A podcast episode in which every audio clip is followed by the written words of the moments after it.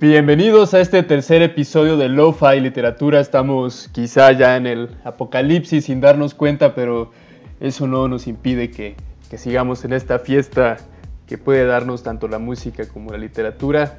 Y el día de hoy tenemos la obra de Rodolfo Fogwill, eh, poeta y narrador argentino, y para ello la muestra dos textos, el primero de ellos llamado A los malos poetas y el segundo su cuento Muchacha Punk.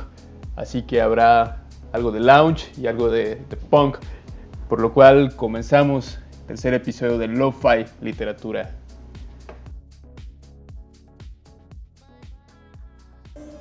El poema que se llama Llamado por los malos poetas del año 2002.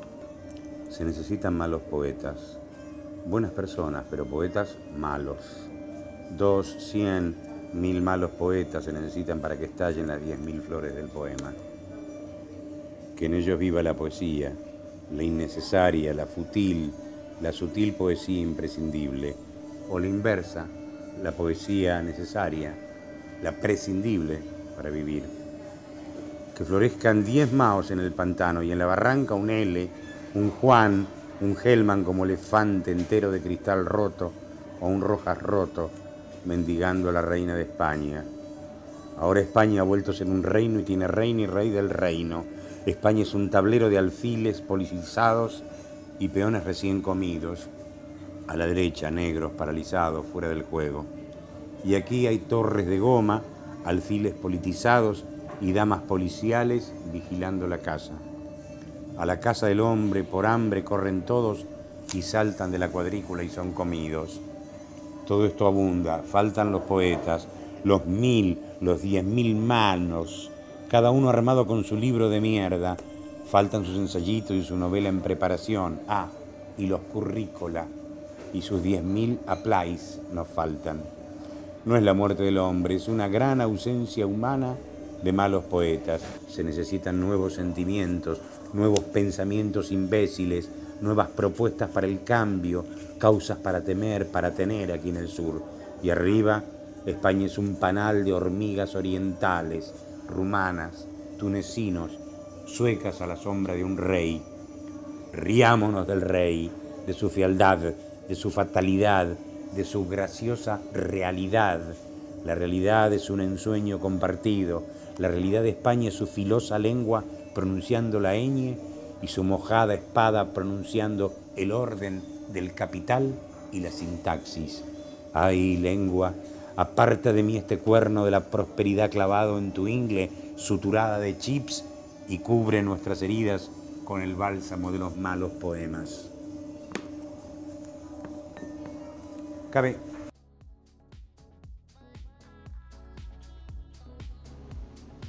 Escuchamos a Rodolfo Fogwill leyendo su poema llamado a los malos poetas y que es una muestra de lo que fue la obra de Fogwill a lo largo de su vida, realizando esta especie de terrorismo cultural, porque también su propia vida fue un poco opuesta a la vida que, se suele llevar en el mundo de la literatura. Y a la vez pienso que, en esto Fogwill era un, un escritor un tanto adelantado a su tiempo, pienso también en en las memorias de Mario Lebrero en sus últimos días, de esta serie de, escritores en, la tercera edad que, tenían esa incertidumbre por, por cómo iba a ser el, impacto de la tecnología tanto en la vida humana como en la literatura y, y un cambio que estamos viviendo hoy día. En su esencia el poema es también una protesta hacia esa institución en la cual se ha convertido no solamente la poesía, sino también la literatura, y que esa propia eh, naturaleza un tanto cursi o parsimoniosa, eh, por momentos ha, alejado a las generaciones, sobre todo más jóvenes, de, la magia que tienen las palabras. Y que puede ser que por ahí eh, exista esa, esa búsqueda por, por la estética en las palabras que, se encuentra en otras partes, ¿no? Por ejemplo, en algunas letras de, la música rock o del hip hop, y, que indudablemente existen, ¿no? Existen muchísimos poetas, pero que, no llegan a ser tan conocidos y se mantienen eh, en este sitio, en esta especie de biblioteca underground, eh, que parece estar muy debajo de esta, esta gran institución encabezada por, por Neruda y, por todo este ejército ¿no? de, la poesía formal que conocemos que, desde luego es, es admirable, pero que no es la totalidad de, lo que es este, este género. Y bueno, eh, no solamente es un, una crítica a, esa parte institucional de, la poesía, sino también eh, en este poema encontramos un diálogo con, la propia tradición española. Folkwill solía hacer mucho esa crítica, eh, esa confrontación entre la literatura que, venía de España con la que se hacía en, América y en Sudamérica. Y pues en este caso, siendo un escritor argentino, que, que, es una literatura pues demasiado peculiar porque pareciera no tener como una conexión con, sus orígenes, que en el fondo sí la tiene, ¿no? Porque la mayoría de los escritores argentinos quizá tienen esta, este diálogo con, diversos países de Europa, por ejemplo, Cortázar eh, y París, eh, aquí, como a continuación veremos, eh, Fogwill con, con Londres en Muchacha Punk, porque responde también a la propia naturaleza de la sociedad argentina y ese, esa manera peculiar, ese ritmo ¿no? tan, tan musical que, existe eh, en, esta, en esta literatura sudamericana. Y bueno, también esa ansia por la inclusión que, vemos en el poema. Eh, Will hace una mención de diversas tribus a las cuales invita a sumarse a la poesía, a la poesía como una forma de expresión, ¿no? que constantemente nos está invitando a través de esta paradoja que es hacer poesía, asumiéndose como, como un mal poeta, pero viendo a la poesía, considerándola como, como una especie de grito o como una expresión, porque en el fondo el arte no deja de ser eso, ¿no? El arte y la poesía son formas de expresión y detrás de ellas lo que hay y lo que uno aprecia como lector es finalmente la fuerza que, el escritor puede llegar a, imprimir en ella. Muchacha Punk, de Rodolfo Fowell. En diciembre de 1978 hice el amor con una muchacha punk. Decir hice el amor es un decir, porque el amor ya estaba hecho antes de mi llegada a Londres y aquello que ella y yo hicimos, ese montón de cosas que hicimos ella y yo. No era el amor y ni siquiera, me atrevería hoy a demostrarlo, era un amor. Era eso y solo eso era. Lo que interesa en esta historia es que la muchacha Punk y yo nos acostamos juntos. Otro decir, porque todo habría sido igual si no hubiésemos renunciado a nuestra posición bípeda, integrando eso, el amor, al hábitat de los sueños. La horizontal, la oscuridad del cuarto, la oscuridad del interior de nuestros cuerpos, eso,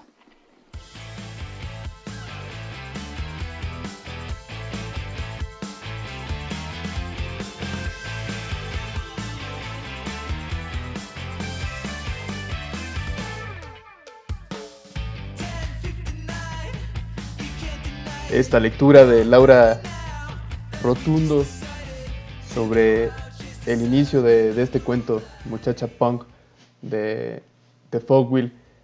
Y en, ese inicio tan explosivo, me parece uno de los inicios eh, con mayor fuerza dentro de un cuento en, la narrativa en los últimos 50 años. Y, que realmente yo he vuelto a encontrar un, una especie de apertura así eh, en una novela, ¿no? En, Bonsai de Alejandro Zambra, en donde al inicio exista esta, esta musicalidad y esta especie de, aspecto metaliterario en donde el narrador parece tener un diálogo eh, consigo mismo o, salirse de sí. Y esto nos lleva a, reflexionar sobre uno de los aspectos fundamentales en la narrativa hoy día. Eh, tradicionalmente eh, se solía pensar que la historia era el eje central, ¿no? y, y, finalmente la historia sí continúa siendo parte importante en la construcción de un texto narrativo pero como muchos escritores han dicho hoy día, el, solamente sostener una historia en una época donde existen las películas o las series de Netflix que a través del recurso visual tienen la capacidad de construir historias súper potentes y atrapar a, gente que puede ser lector. En la parte literaria lo que nos queda es eh, hacer uso de las palabras y y hacer un, un uso que tenga esa potencia y esa abre sus portales hacia la reflexión de, quien está frente a un texto. Y es más que la historia, el lenguaje, la manera en la que podamos construir este, este lenguaje y no solamente construirlo para quien se dedique a la creación, sino de la manera en que el lector pueda disfrutar de, estas construcciones, de este lenguaje que, en la literatura realizada en, lengua española es realmente vasta. Se siguen haciendo grandes novelas hoy día que poseen un lenguaje que se disfruta demasiado y ahí reside parte de la importancia de, de una buena novela o de un buen cuento. Y también como lo decía Roberto Bolaño, esta, esta nueva narrativa tiene que tener construcciones pues realmente que, pongan al lector a trabajar un poco. Y en esta serie de, ejercicios eh, mentales es donde la literatura pues cobra ese, ese valor. Y claro, con ello no, no dejando de lado la importancia de, una buena historia, pero también Borges en su momento mencionó que en la historia humana realmente existen siete, siete sentimientos que pueden convertirse en historia. Por ahí una historia de amor, la traición, la épica. Y esta serie de, de historias madres se van repitiendo en, en arquetipos, ¿no? que suceden en nuestras vidas y que suceden en, los libros. Son parte de la naturaleza humana. Eh, este cuento, eh, Muchacha Punk, a la vez nos ofrece un retrato muy, muy fiel de Londres de, de finales de siglo. Eh, un Londres que podemos imaginar lluvioso y lleno de cigarrillos en la calle, y en el encuentro que, que Fogwill, bueno, no Fogwill, porque ese es también otro error que podemos llegar a pensar, que el narrador es el escritor, no, no siempre es así. En el caso de, de los cuentos de Borges, sí, muchos de ellos él mismo se, se refería así como Borges en tercera persona. Pero en este caso, eh, cuando la voz narrativa se, refiere a la muchacha punk y nos regala esta imagen de, una chica preparando café con canela en una cocina de un barro londinense, oh, me parece eh, muy peculiar y esta serie de junkies que cohabitan con ella es, realmente una construcción de una atmósfera que, que nos resulta interesante, que que realmente define lo que fue la, obra de Fogwill, esa, esas imágenes tan urbanas y tan vertiginosas que significan acercarse a un viaje pues, por momentos psicodélicos en, cada uno de los textos de Fogwill. Eh, por ejemplo, también en Help a él, que es como una especie de remix a la inversa de la Lef de Borges. Y el Help a él está lleno de erotismo, algo que no existe o existe poco en la, en la obra de, Borges. Yo diría que no, que no, que en todo Borges no, no existe el erotismo, ¿no? más bien Borges es una especie de, de biblioteca universal suspendida en el tiempo, pero Fogwill es, todo lo contrario, ¿no? es un, su obra es un, un viaje hacia la naturaleza más salvaje de la vida humana cuando toma las calles.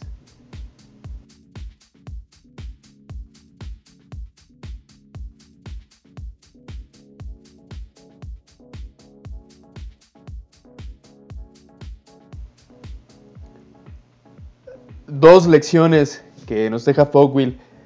Eh, la primera de ellas es crear, crear sin, restricciones, siendo eh, conscientes de que el espíritu hablará por, por debajo de cualquier obra y sobre todo hoy día donde todo parece que, que es tan incierto.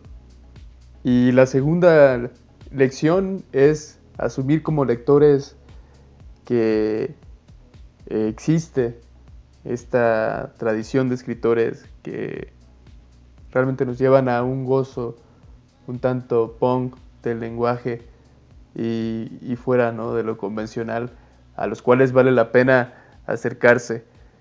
Gracias por habernos acompañado en este tercer episodio de Lo-Fi Literatura y los esperamos en la próxima.